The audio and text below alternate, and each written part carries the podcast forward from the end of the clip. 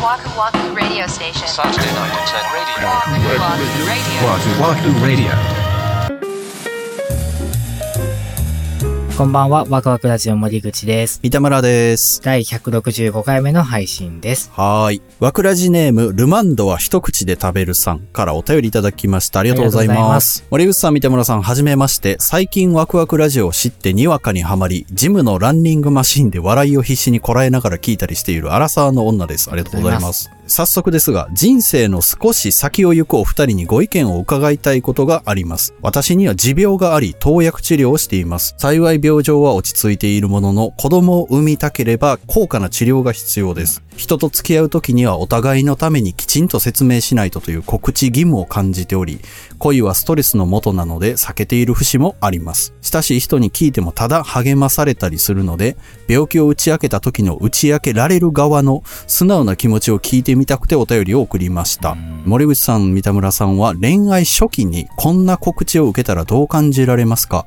また、どんなタイミングでどう伝えるとお互いの負担が少ないかアドバイスがあればいただきたいです。率直な気持ちをお聞かせくださいということでございます。はい、ありがとうごあざいます。りがとうございます。最初にこう、お断りしないといけないのは、うんイメージしてお話しすることしかできないんですけど、そうですね。これはね、多分、女性の意見も伺った方がよかろうということで、僕は奥さんにね、いつも通りね、はい、もう助かります。うん、聞いてみたんですよ、はいえーどんなタイミングでどう伝えると、お互いの負担が少ないかみたいなところに関してね。で、僕はですけど、僕だから言われる方としてですね。はいまあなんとなくですけど、最初に言ってほしいなっていうタイプなんですよ。初期の頃に。で、もうその本当に僕の、本当に個人のね、あの感想で言えば、うん例えば1年後とか2年後とかにカミングアウトされると、えー、もっと早く言ってほしかったなってなる気がしたの。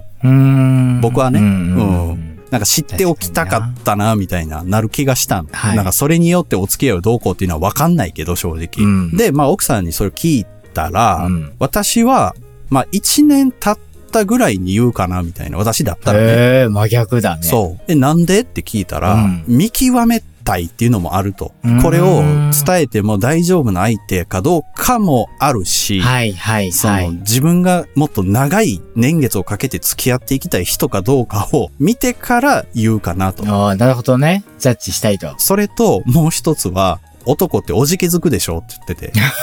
うん、なるほどなと思った。俺はそれは、なるほどなと思った。でおもー、、すごいな。男っておじけづくでしょってすごいな。確かに。そのね。本当はキャパシティがある受け止めて、その二人で歩んでいけるっていうキャパシティがある男の人だったとしても、うんあまりにも初期段階にそれを伝えてしまうと、おじけづいちゃうと。うーん、うん、はい。男ってその後で言ったらもっと早く言えよって言うくせに早く言ったら言ったでおじけづくでしょみたいな。みたいな。もうね、よう分かってはるよね。本当にもう、わくらじのプロデューサーはね、素晴らしいんですよ。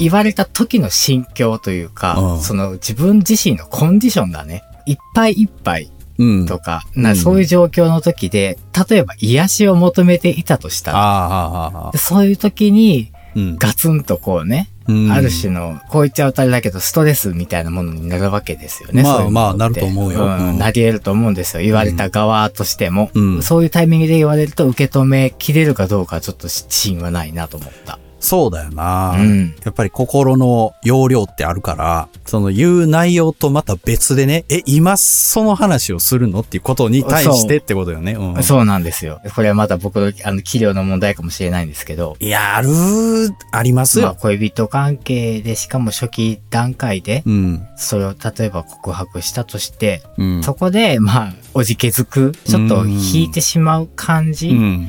って、多かれ少なかれ、これは本当にあると思うんだようんな。人あると思い間同士だし、その人のキャパシティ云々あんまり関係なくて、うんはってこう、一瞬構えてしまうっていうのは自然だと思うんです、これは。やと思いますよ。それはさすがに。そこでなんか一歩引いた側とう、んそれを引いた姿を見た側で、うんそこで心が離れていかないようにしたいですね。そうだね。うんそこでギュッてこうなんか引き寄せ合える関係だったらそれは本物なんじゃないですうか。ーん。ちょっと長い目で見てあげるといいかもしれない。その案外ね、その場でうわってなっちゃったとしても、うんまあその日、一人で家にいるときに、うん俺はなんてこと言っちゃったんだってなるタイプの人いるもんあるあるある。あるよその非勝負っていうのはなかなかね、うん難しいよ、うん多分こういうことって時間かけてうん。すり合っていくんでしょうから、きっと。そうですよ。このお便りいただいて内容を読んだ時にすごい思い出したドラマがあって、ああの、ビューティフルライフって、あ、ああ、常盤貴子さんの。そうそうそうそうそう、ん木村拓哉さんが出てらっしゃった。うん。うん。確か、常盤貴子さん演じてらっしゃるヒロインの方が、病気をお持ちの方で、うん木村さん扮するその美容師の方と出会って、ひょんなことからお付き合いすることになって、うん。仕事終わった後に二人でデートしようってな。うん。多分思ってたお店に行けなかったんですよ。ああ。で、それが、時山さん扮するそのヒロインの方が、車椅子で入店できなかったお店かなんかだった。ああ、はあはあはあ。で、ファミレスになっちゃったんですよ。うん。要はちょっと良くない状況が重なっていくわけね。うん。、で、最後追い打ちがファミレス出た時、土砂降りの雨だったんですよ。ああ、なんかあったかも。もうそれで追い打ちじゃないですか。うんで、木村さんがセリフ上でね、めんどくせえな、みたいな感じで言っちゃうの。もう心の声だよね、完うん。全に。はいはいはいはいい。つもの時はさんなら聞き流せたかもしれない。けど、いろんなことが重なったその状況下で、うんそのポロッと出ためんどくせえなっていうのが、うん。あ、もう全部私のせいだ、みたいな。はいはいはいはい最後その車に乗り込んで帰っていくんだけど、うん私の病気のせいでごめんね。いや、そんなこと言ってないだろみたいな、そういうことで喧嘩になってしまうんですよ。うんで、途中で木村さんはもう、そんなに言われても、僕もキャパシティっていうものがあるからね、みたいな感じで、車を飛び出て帰っちゃうんですよね。あその木村さん扮する役の方もキャラ設定としてはすごいもう心のバリアフリーとかっておっしゃってたぐらいで。そういう人でさえやっぱり状況によってはカッとこうやっぱりなってしまうこともあるから。いや、そうだと思いますよ。うん。本当におっしゃる通りで、これも最初なり1年後にカミングアウトして相手が受け入れてくれたら、その後ずっと円満かっていうと決してね、うんそういうわけでもないだろうしう、今のドラマのようなシーンって、まあ出てくるじゃないですかお付き合いして結婚しても、もうそれぐらい激しくぶつかり合ってっていうあるあのってる、もう一週間顔も見たくねえみたいな。あるよ、あるよ。もう今、もう我が家の夫婦はそうですからね。えー、そ、絶賛バッチバチですからね。マジで？はい。なん、なんで？そっちのいや、もうそれは、もうそれはいいですよ。もうどうでもいいです。そこはもうどうでもいいです。Night Internet Radio.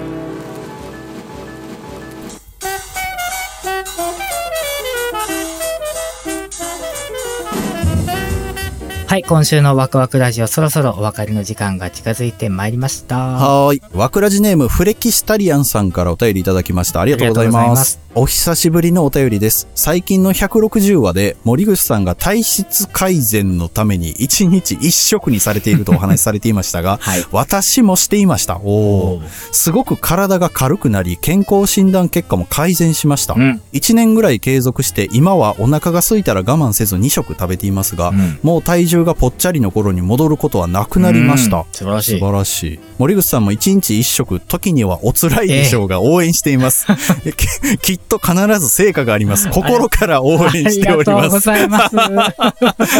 改めてお二人のラジオすごく大好きです。ありがとうございます。お二人のように語彙力豊かに会話を繰り広げられるような人間になることが最近の目標です。ということで、はい。ありがとうごありがとざいうまございす。ます。頑張りますよ。一年継続はやべえ。すごいいねい。な今週のこの配信されてる頃にはもう結果は出てるはずなんです。人間ドックの。ああ、それはじゃあ、どっかで発か表していただけるんですか？表ができるかな？どうなってるのかな？近々の放送で、その、結果報告があったら、まえあ、あの、良かったんだと。なかったら、もう、放送できる内容で、なかったという。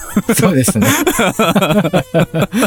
ということで、させていただけたらと思います。はい。フレキシタリアンさんからのお言葉を胸に、ね心強いですね。切磋琢磨していきたいと思っておりますよ。はい、頑張ってください。無理のないように頑張ってください。はい、ありがとうございます。はい、それでは次回ですけども、11月の4日土曜日また21時にお目にかかりたいと思います。はい。それではワクワクラジオ本日も最後までお付き合いありがとうございました。お相手は森口と三田村でした。